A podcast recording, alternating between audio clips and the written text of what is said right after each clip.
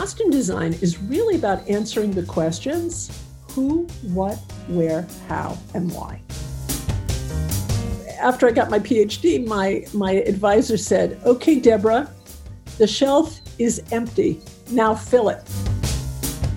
What moves me is the recognition and recognized value for costume designers. Deborah Needleman Landis is a double source of inspiration. First, as a costume designer, having created iconic costumes such as the Blues Brothers, Indiana Jones, Michael Jackson's red outfit in Thriller, and second, as a professor and costume expert. Deborah Landis being the director of the David C. Copley Center for Costume Design at UCLA and the author of essential books about costume design. Therefore, I'm doubly excited to have you as my guest for Profession Costumière, Deborah. Welcome. Merci beaucoup. So, first, I'd like to discuss your early career as a costume designer and ask you how you became a costume designer. What led you to this profession? I, I think I was born this way. I, I really believe that um, that well, and as a parent of two children, I I not only believe it, but I witnessed it that some people are born with um, a natural affinity to uh, to subjects and to things and i there's no reason for it. Sometimes i guess you inherit a gene which makes you more musical or makes you more artistic or makes you better at, at mathematics. That was certainly true of my brother who was a prodigy a math prodigy. So i i was born with an inclination toward um, toward costuming, and it's an interesting thing because early on, early on, you can really feel the difference between fashion and costuming. Mm. I was never that interested in fashion per se. I was interested in dressing up and being part of a story and creating a story. I did learn everything um, about the handicrafts for my grandmother. And i think this is a this is something that many fashion designers and many costume designers and people interested in costume can relate to. Because it did skip a generation. My mother was a professional. She was a teacher of the deaf. And she um, she was not interested in anything having to do with the hands. Mm. but my grandmother who had been uh, had gone to college had become a pharmacist I sat between my grandmother's legs and she sh- she I helped her sew at her machine. From the time I was about 4 years old I had my little hands on that machine. When I could hold knitting needles my grandmother taught me how to knit. Because I was interested I had the inclination. So my hands were always busy. My hands are still always busy. I'm always doing needlepoint or something with my hands right so this was from birth. Then, as I was growing up in school, of course, I was the first one to say, "Oh, I'll make the costumes for the school play." in the in the uh, summers, I went to camp. Oh, I'll I'll make the costumes in camp. We always had shows in camp, so I never thought about it. I was drawn to it. It was a magnet for me. I needed it. And as I went through high school, I became more and more drawn to history. It's interesting. I was very good in school at literature, mm-hmm. but it was history that captured my imagination because I never saw a difference between the people in the books and us. Mm. I could draw a line and in fact, it always hurt me when I heard friends say, history is so boring. And I thought, history is alive. History is not boring. Let me make all these clothes for, for this story. Mm. And we'll put on a show with this story, and you will be able to see how exciting and macabre and fantastic and romantic this story is. So when I went to college, when I firmly first got to college or university, I went as a history major and then quickly changed into theater to be a theater major And then by the time I was 20, I enrolled at UCLA. It's very ironic. I enrolled at UCLA to get very far from my parents in New York. And I, I enrolled in, U- at UCLA for a um, degree in costume design. That's the story of my life. um, and then to move a little uh, in time, uh, you when you were in LA, I think you met uh, director John Landis, who also became your husband. Yes, I mean it wasn't. I didn't meet him working on a movie at all. Mm. I, he was the he was a friend of my first boyfriend when I was 18 years old. I had a boyfriend at college in Vermont who went to not to high school, but well, I guess to high school with John. John only went to one year of high school. He became friends with John. He went to junior high school and high school with John. And this boyfriend sadly, I don't know what you call it in French, but he dumped me. He dumped me. Mm. so sorry. I he dumped me. I was madly in love, but he dumped me. And he said, You know, why don't you go to California and get out of Vermont and meet and go and see my parents and go and see my friend John Landis. So I, I met John when I was 18 and he was 20. And so we weren't we weren't together then, but mm. we hmm. became friends then. So we were we were friends for five years by the time we got together. And then you collaborated on many great projects together. Uh, um, yes, among which uh, the very famous Blues Brothers and also Thriller, uh, Michael Jackson's 13 minutes video clip. Um, so I was wondering if you could tell us about the creative process for the iconic costumes of the two main characters in the Blues Brothers. For instance, I heard in one of your interviews that you were inspired by another iconic comic duo, uh, Laurel and Hardy.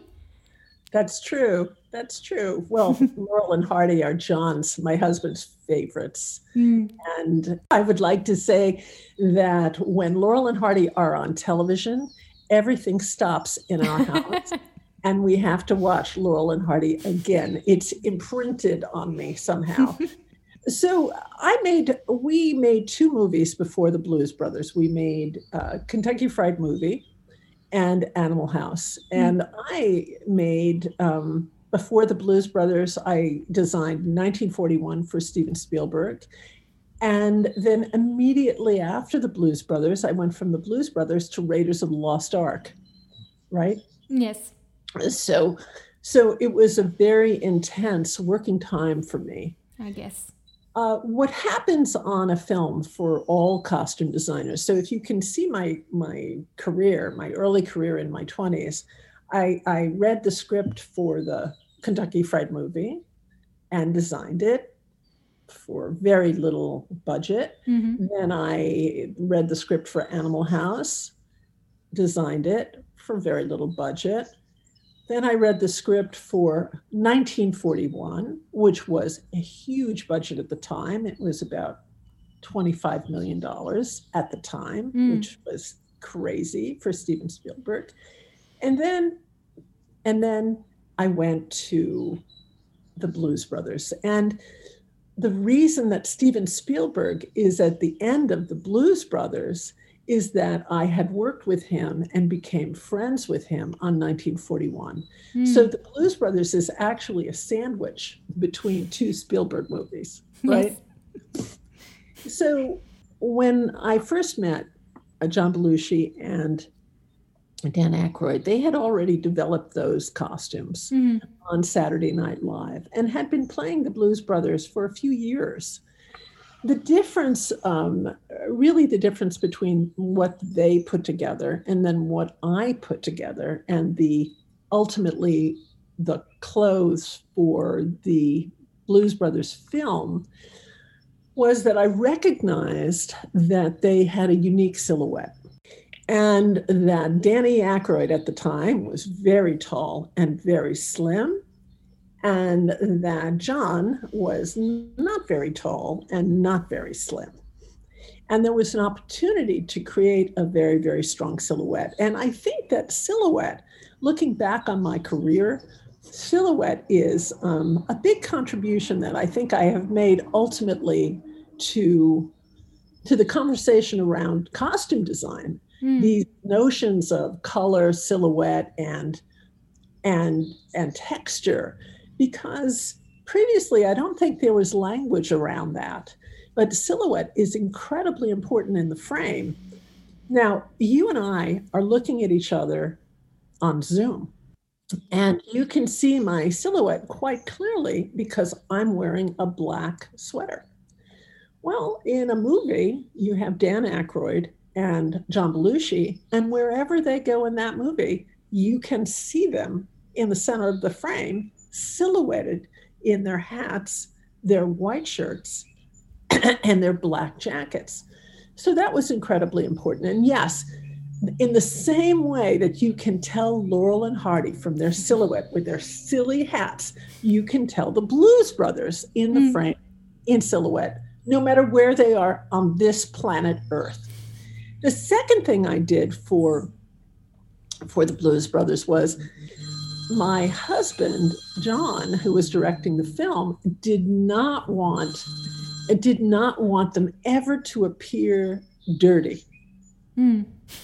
So a lot happens in the Yes. movie, but somehow Jake and Elwood always look like they just came from the dry cleaners True. because they um, it doesn't matter what happens around them the explosion they fall down they're in a fight and they always look perfect because because john landis wanted them to look attractive Mm. he never wanted them to look like in Animal House, John Belushi's character Bluto with food on his chest and disgusting. In a way, they kind of look elegant, Yes. all right? They kind of look cool and elegant. And and that was also um, that wasn't accidental or casual. They they had to look attractive and I've really tried to do that in my costuming because because it's our job as costume designers to help the audience connect and engage with the people in the story. So either either you want to be with them or you want to be them. And after the movie came out, of course, it transformed Halloween because every man, because every man could find a hat, a jacket. Now, John and Danny, when they were on Saturday Night Live, they found any jacket, any pair of black pants, any hat, and any glasses. When it came to the movie, I said, okay, well, we're going to make this a uniform Mm. and it's going to be a uniform. It's going to be elegant. You never have to think about it. We have to believe that both Jake and Elwood have a closet of matching black jackets and matching black hat. And then if you looked at their their closet, it would all be hats, jackets, all right, white shirts. So I said, let's let's make it again. The idea from me is that it be very flattering, that they look great. Mm. So I made all of their suits at Universal Studios. I had a wonderful tailor named Tommy. And Tommy created suits for Dan Aykroyd, for, uh, for um, Elwood, that were very long and narrow, three buttons, right? And I made the hats in Ohio, Dobbs hats. I made all of the shirts and all of the ties. And it was clean clean, refined, made from very good lightweight wool. And it was not, it's not a casual throw on a jacket. It's an Mm. elegant piece of, you could say, couture, right? For Jake, two button jacket. So you create a very long lapel line, was more flattering for John Belushi. And everything the same, right? And I I just feel like it was incredibly important for them to to be attractive and to Mm. be I, I don't know about sexy, but rom- certainly romantic. Yes. And there was a love story between Jake and Carrie Fisher, you know, that love story. and so you had to, if he was covered with dirt or had anything from, you know, it would it would not have been possible. Mm. He had to look dashing. He had to look. Um, he had to look masculine. He had to look dashing. He had to look attractive. He had to look, I don't know, like Gary Cooper, but John Belushi. Mm. and the movie also casts uh, tremendous music stars such as James Brown, Aretha Franklin, and Ray Charles. So, how was it designing costumes for such icons? It was fant- fantastic. And I loved working with Aretha. I worked with Aretha twice on the Blues Brothers and then on Blues Brothers 2000. Mm-hmm. Um, of course, I, I made that uh, pink uniform for her, the pink waitress uniform. And again, in terms of costume design, I'm, I'm sure anybody listening will understand why I put her in that sleeveless men's vest she's in a long vest. Mm. Well, to make her look slimmer. Right? So I I I put her in that and I, I, uh, once once you do that, you just see that uh, vertical line down mm-hmm. the front, and then I had an idea of putting her in slippers, so she's wearing house slippers. And there's there's a picture of me on the set that I can send to you. Oh yes, I'd love to see it. of me making her apron dirty. And she she was a pleasure. Um, I have to say that when I first met her, the very first time I met Aretha Franklin, I went to, she was recording an album.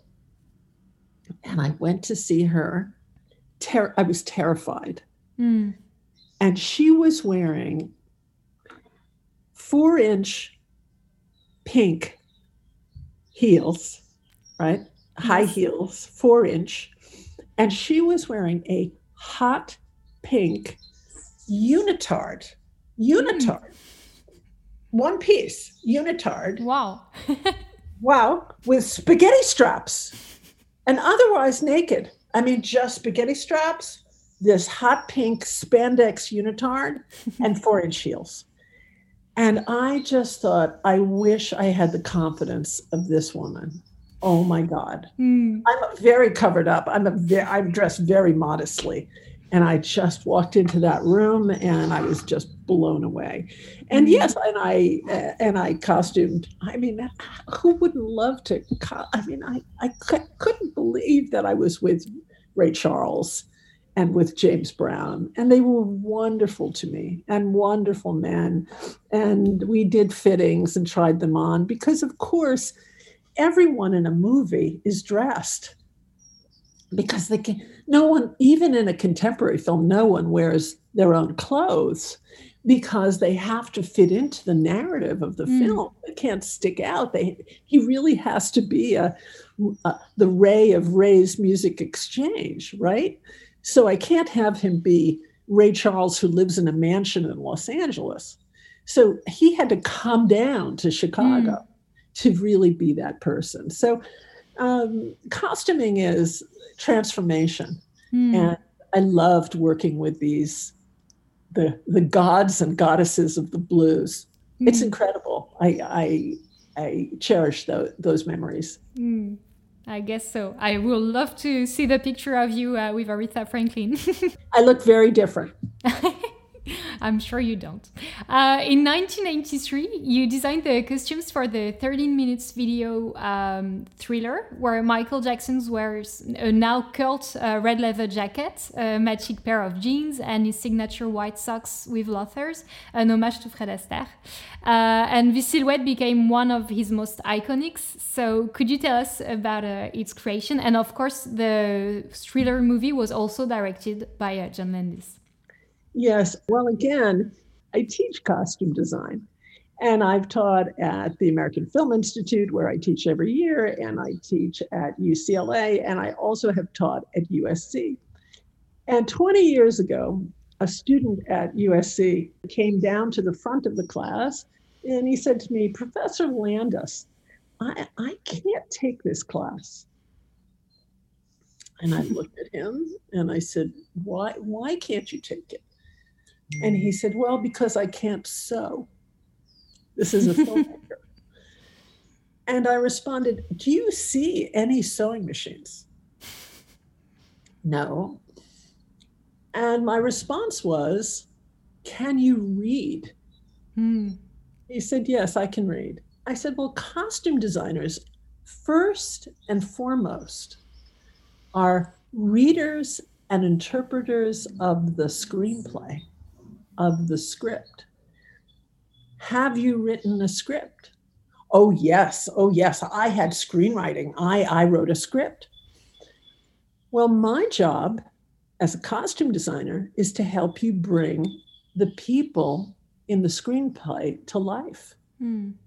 Oh, and he went back and sat down because every filmmaker wants to bring the people in the screenplay to life.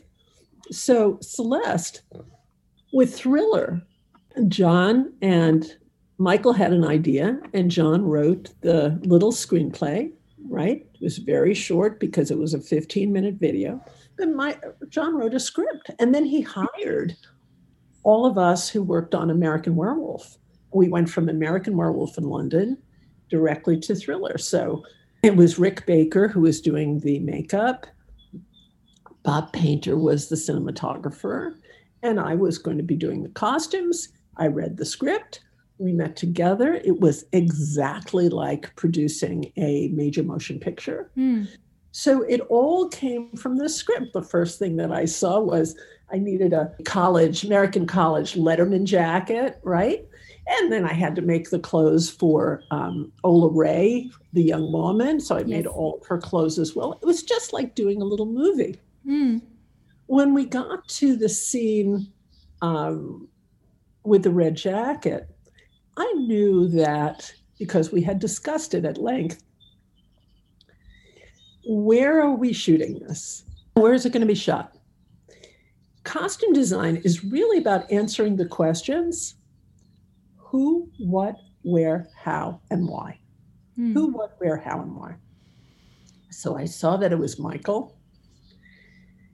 It was in a dark movie theater, then on a dark street, then with zombies, and all in gray and and uh, shades of gray, really, almost in a like from a black and white movie. So shades of gray and brown, and in many ways, design is reductive. So I thought about what color could it be? Yellow, terrible.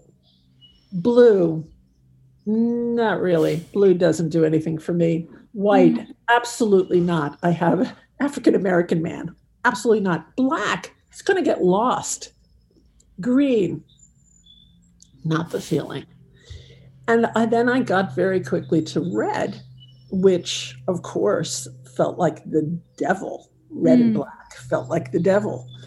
So I started talking about red and very quickly came upon an idea for a design that now, when I look back on it, again in retrospect, it feels like he's in a superhero jacket Yes, completely. because I increased the size of the shoulders to give him a body mm. again, silhouette. How do I make this tiny little person, tiny little person, very short, so slim? How do I make him bigger? How do I Mm. increase his machismo? And how do I make him um, look um, look important, look Mm. strong? I didn't have to do. He was a genius. Michael Jackson was a genius. There is no doubt. I didn't have to add. You couldn't add talent, but I did want everyone to see him Mm. and everyone to be impressed by him in the darkness. And I had to pick a color that wouldn't overwhelm his skin tone or his face, something that that he would wear and that wouldn't wear him. Right? Mm, Not so yes. much of a costume that you were looking at the costume. And then in terms of the V, I really created that on a on the um, cutting table because I was working at a leather manufacturer's and uh, looking at the pattern on the cutting table. Again, I was thinking, how can I give this young man, Michael, a body? I have to give him a body. And by by giving him this V was also again uh, very native or very intuitive to make him. It, I mean, he feels like it now. When I look at it, I think of the X Men. you know, and this completely yes. This is so far before the X Men, but mm. I took this V to really push out his shoulders. So that's how I created the costume. And then I saw the choreography. And I, it's very often that costume designers go to see rehearsals. I went to see the choreography, and the choreography was a V with Michael at the top of the V. So there you have the costume with the V and then the choreography with the V. And suddenly it became a very, very strong frame, a very strong frame. And all of this visual storytelling helps thriller. Hmm. Because the, the remember, uh, Celeste, that this album had already been double platinum. Yes. Before the video came out. Mm. And then the video came out, and this fantastic choreography plus the visual storytelling was so strong. And that's really John Landis, right? um, was it was so strong it became it was just irresistible Mm.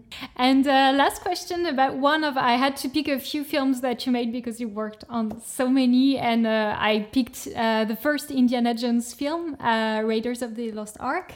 Uh, so as you mentioned before, uh, you had already worked with Steven Spielberg on 1941, and then you met again for Raiders of the Lost Ark. And I read in one of your interviews that you actually designed the costume first for Tom Selleck and right. then he couldn't play the part and this very now famous uh, costume uh, was worn by uh, harrison ford. So could you tell us a bit about this experience and designing this costume and then the the character uh, went on for uh, several other movies? So you really designed uh, his his character.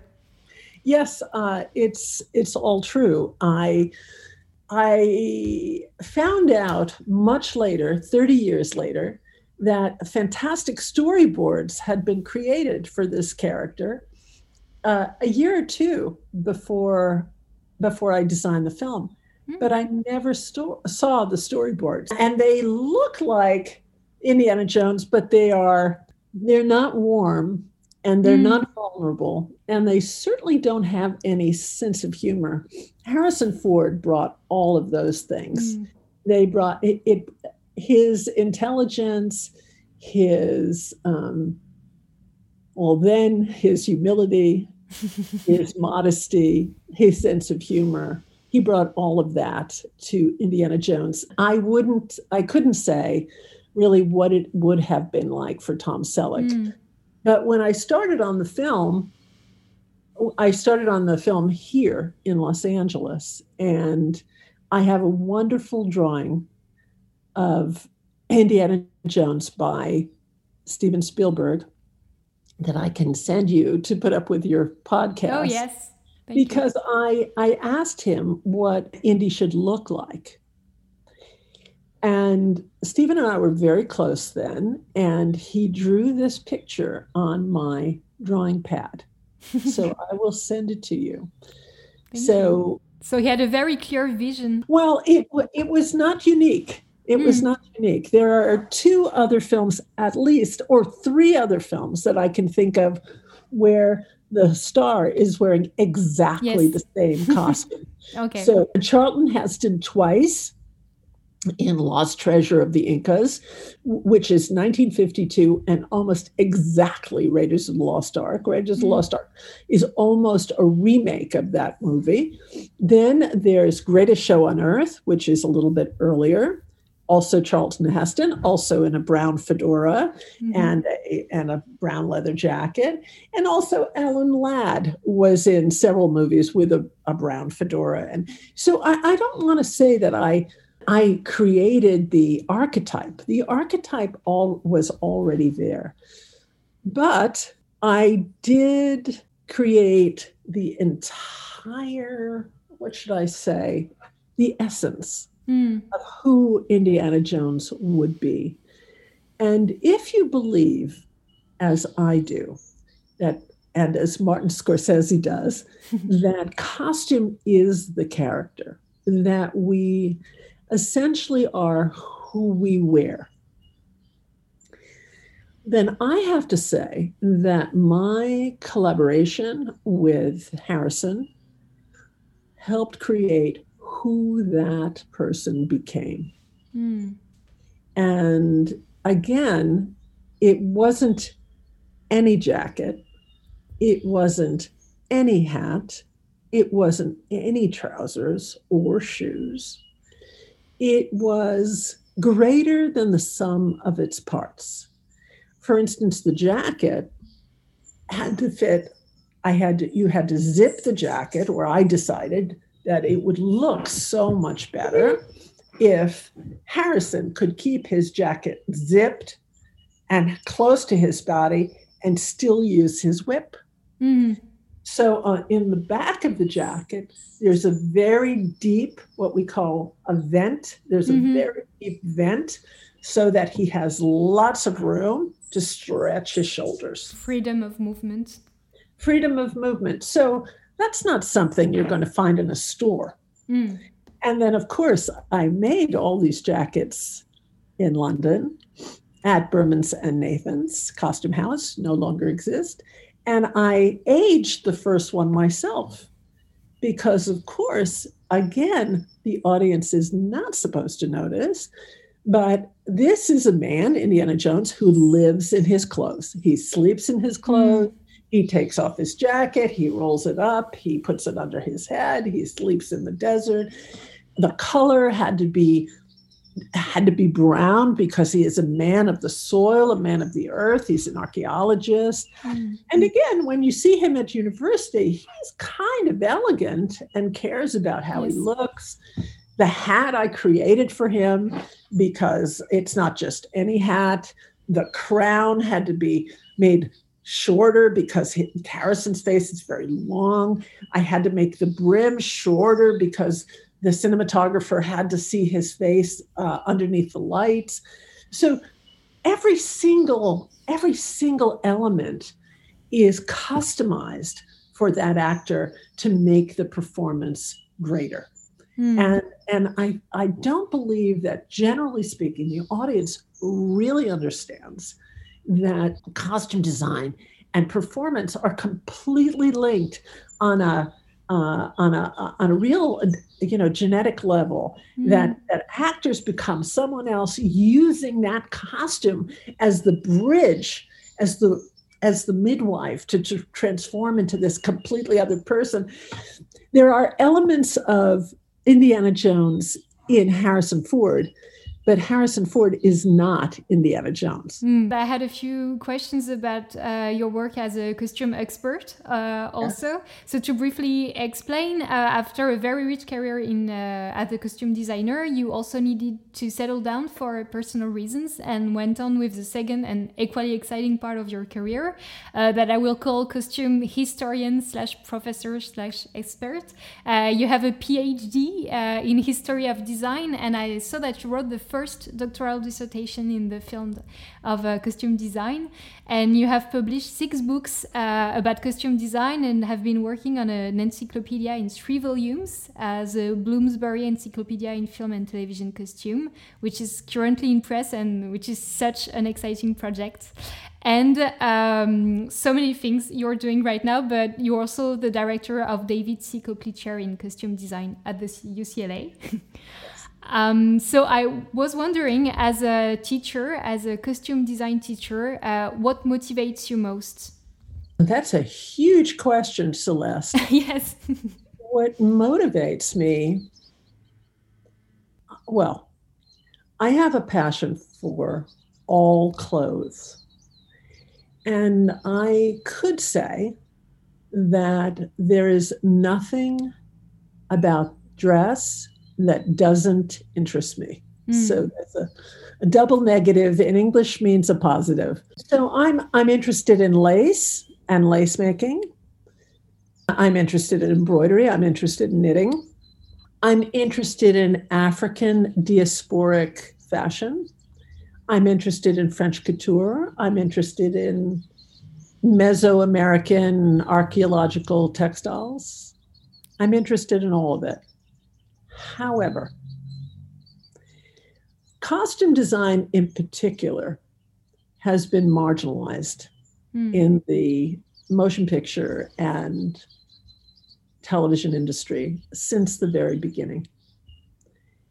And of all my interest, the understanding and value that costume design has created for not only the studios, but for international popular culture is has been inestimable. And no one knows the names of those designers. Mm. So it's very common for fashion designers to say, Oh, uh, when I was growing up, I was so inspired by Bonnie and Clyde, or I was so inspired by Funny Girl, or I was so inspired by Top Hat, Fred, Fred Astaire, and Ginger Rogers. Mm. And somehow they were inspired by the films, those fashion designers, and the general public, but they didn't know that, or they're not aware mm. that it was the costume designer who helped create those people, the people that the audience falls madly in love with. And I believe it's because the studios hid that information. They kept that information because they own everything, mm. right? The costume designers have no labels. So, Celeste, if you went to Paramount and or to Lucasfilm and you looked at all of Harrison Ford's jackets for Raiders of the Lost Ark, you would not see my label in those jackets or in anything that I designed. So, among my colleagues and those great colleagues that came before me, that recognition has never been there. Few people win the Oscar. Few people have recognition, and mostly for costumes that look like costumes. Mm, period. Period costume. films. Yes. So my feeling is, what moves me, other than this passion for for textiles and dress, is the recognition and recognized value mm. for costume designers.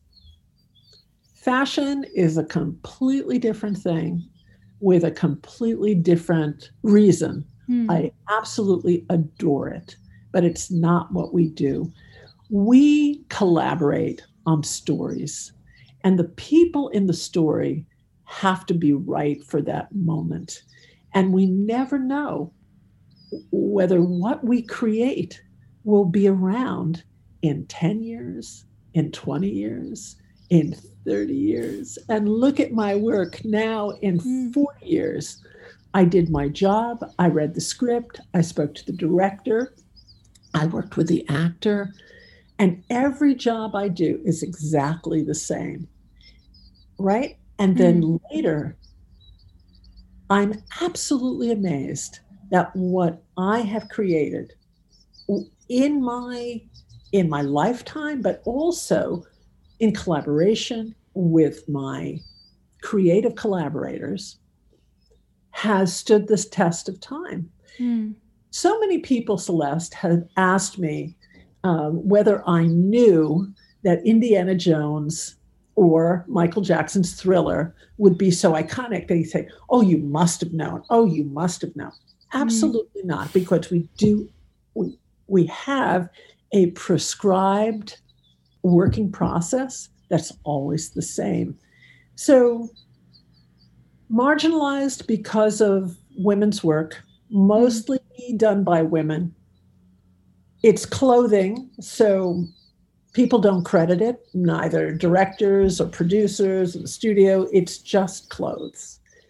Later on, maybe they'll recognize it when it's 50 years and that and that jacket is still around. And I actually I was wondering if as a writer on costume design, were you first struck at the lack of writing about costume design when you compared yeah compared to other movie fields, I mean? Well, when I when I got my my PhD, I my supervisor, my after I got my PhD, my my advisor said, "Okay, Deborah, The shelf is empty. Now fill it. Mm.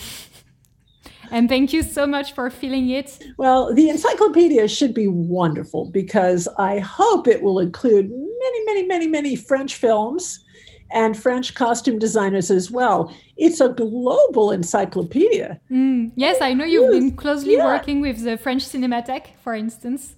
Yes, I mean it. It includes it includes um, the designers of Mexican telenovelas. Mm. So, who are those people? and they create huge uh, fashion trends. Those uh, mm-hmm. uh, those Mexican telenovelas are popular in Egypt yes. and Saudi Arabia. Who is who is designing those? So yes, I'm very moved by the encyclopedia, and the encyclopedia when it comes out in 2021, the first volume, it will be a website, mm. and it anyone will be able to access it. That's so exciting. I'm really looking forward to it. And last question uh, I was wondering, it's a large question, but is there a few movie costumes that you like the most personally and why? Do you have any favorites, personal favorites? I would rather name the designers. Yes. So, I, I so many of my friends acknowledge Piero Tosi. Yes as the greatest, and I agree. Even the short time I spent with him, I, I learned so much about costume design just over lunch. So he was no slave to historicism, and he understood how valuable design was and anachronism to storytelling. Mm. So people think that he he was a great uh, period designer, but in fact, he changed everything, everything for his vision. So mm. I loved him. I'm very moved by Anthony Powell's work. Yes. I'm very moved by Milena Canonero's work. I had a mentor, Theadora Van Runkle, who designed Bonnie and Clyde. Yes. and I once went into a Kate Spade store and Bonnie and Clyde was was running on they had they had a very big monitor and Bonnie and Clyde was running on the monitor. And I asked to speak to the manager. And I said to the manager, um, Kate Spade is using Bonnie and Clyde as an inspiration for her line. Who, who was the costume designer? And that was very bad of me, of course, because the manager of the shop had no had idea. no idea, I guess, yes. but it was Theadora Van Runkle. So mm. I have to say, Theadora Van Runkle also designed Godfather 2. I have to say, those are my favorites, but I, I have a long list of favorites. I mean, Anna Hill Johnstone, Ann Roth. There are many, many. I'd like to thank Deborah Landis for sharing her experience both as a costume designer and a costume historian and teacher. If you like Profession Costumière, tell the people you love about it and don't forget to give it 5 stars on your podcast app. You can also join the podcast on Instagram at Profession Costumière. See you soon. Bye.